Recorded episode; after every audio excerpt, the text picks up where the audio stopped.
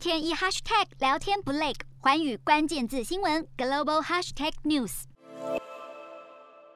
新加坡二十号又新增了近四千人确诊新冠肺炎，再度刷新了单日确诊记录。卫生部长受访时也表示，近期病例数虽然保持平稳，但还没有下降。原本为期一个月的加强防疫措施将延长一个月到十一月下旬。而有鉴于加强防疫措施延长了一个月，新加坡政府将再次援助受到影响的企业与员工，包括雇佣补贴、租金减免以及补助计程车司机等，总值大约有新台币一百三十二亿元，希望能够带给餐饮业、零售业还有旅游业等受到冲击的产业更进一步的帮助。瞄准新南向商机，剖析东南亚发展。我是主播叶思敏，每周五晚间九点记得锁定，看见新东协就在环宇新闻 MOD 五零一中加八五凯播二二二及环宇新闻 YouTube 同步首播。